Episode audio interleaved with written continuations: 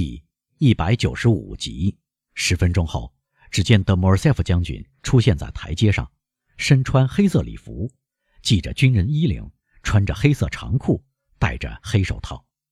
看来他事先已做过吩咐，因为他刚一踏到最后一级台阶，他的已套好的马车便驶出车库，停在他的面前。他的贴身男仆这时将一件军人的厚呢上衣扔进马车里，大衣裹紧两把剑，显得硬邦邦的。然后仆人关上车门，坐在车夫旁边。车夫弯下身来，请主人吩咐：“香榭丽舍大街。”将军说。基督山伯爵家，快！马儿在鞭子抽打下蹦跳起来。五分钟后，他们停在伯爵的邸宅门口。等莫尔塞夫先生亲自打开车门，马车还在滚动。他已像一个年轻人跳到平行侧道上，拉过铃以后，便同仆人一起消失在打开的大门里。过了一会儿，巴迪斯坦就向基督山通报，德莫尔塞夫伯爵来访。而基督山送走海底，吩咐让德莫尔塞夫伯爵到客厅里去。将军正在第三次在客厅里踱步的时候，他回过身来，看到了基督山站在门口。哦，是德莫尔塞夫先生。基督山泰然自若地说：“我还以为听错了呢。”“是的，是我本人。”伯爵说，嘴唇可怕的抽搐妨碍他清晰的发音。现在我倒想知道，基督山说：“使我有幸这样早见到德莫尔塞夫伯爵先生的原因。”今天早上您跟我的儿子见过一面吗，先生？将军问。“您知道了。”伯爵回答。“我还知道我的儿子有充足的理由要跟您决斗，并且尽一切努力杀死您。”的确，先生。他有非常充足的理由，但您看到，尽管有这些理由，他并没有把我杀死，甚至，他都没有决斗过。可是，他把您看作他父亲身败名裂的祸因，眼下折磨着我家的奇耻大辱的祸因。不错，先生。基督山带着可怕的沉静说：“但这是次要的。”而不是主要的原因。您准定向他道了歉，或者对他做过什么解释吧？我没有对他做过任何解释，而是他向我道了歉。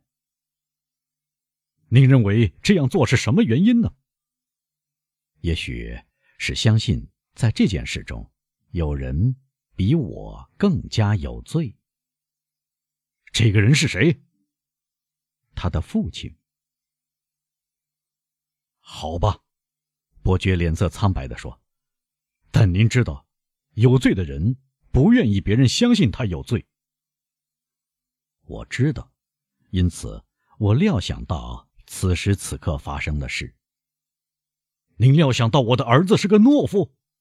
伯爵嚷道：“阿尔贝·德莫尔塞夫先生绝不是懦夫。”基督山说。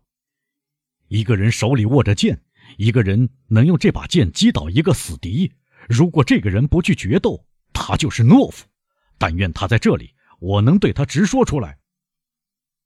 先生，基督山冷冷地回答：“我没想到您来找我是告诉我您的家庭琐事的。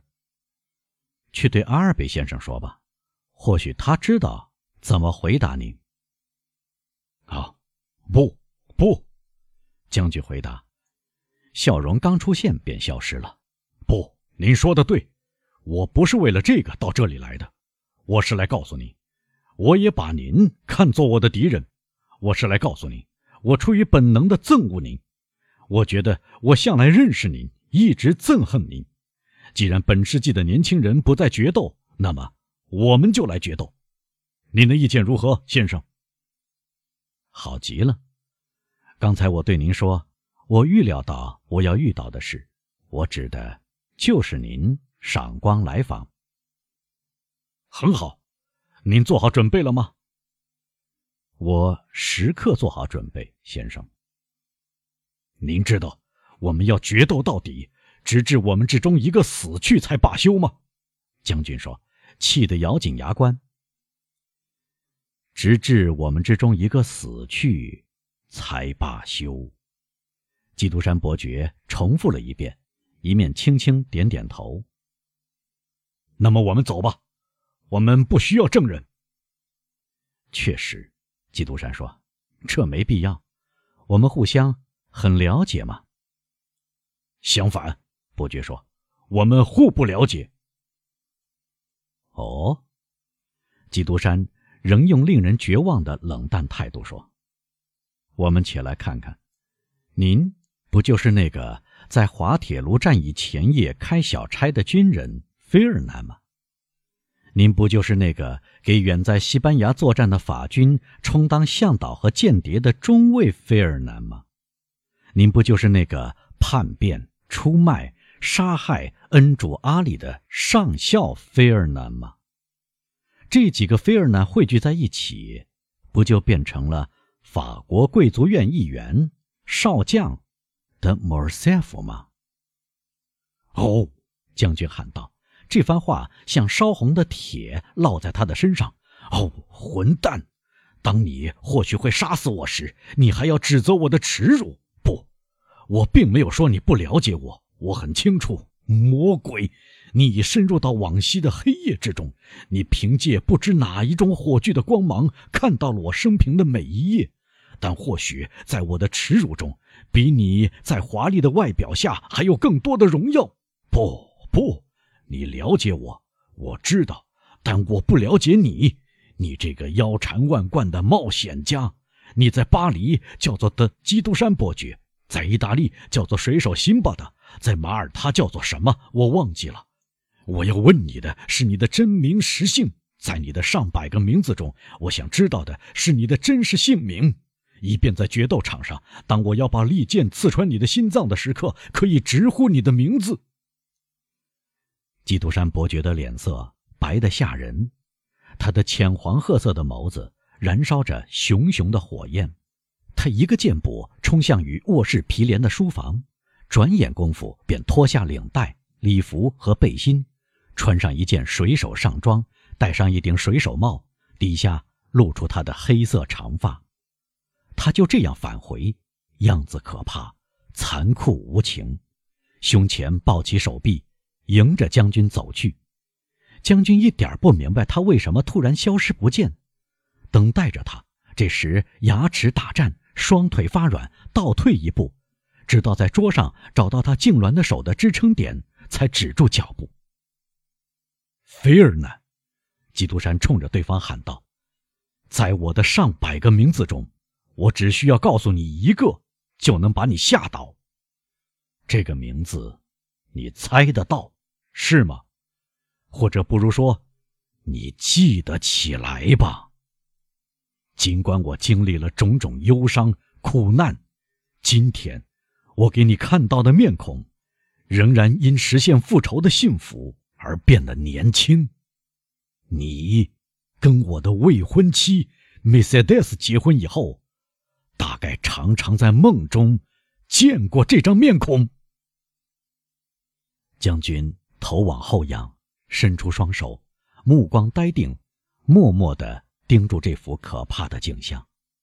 然后，他走过去寻找墙壁，似乎要找支撑点，慢慢地溜到门口，倒退着出去，一面发出阴森森的哀怨的撕心裂肺似的叫声。埃德蒙，当戴斯。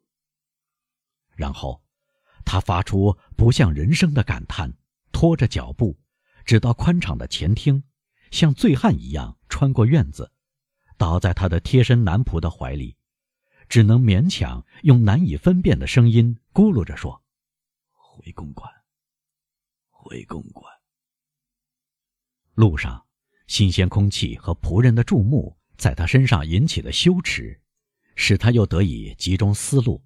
但路程很短，随着他驶进自己的家，伯爵感到痛苦，重又全部恢复。伯爵在离家只有几步路的地方叫车夫停住，自己下了车。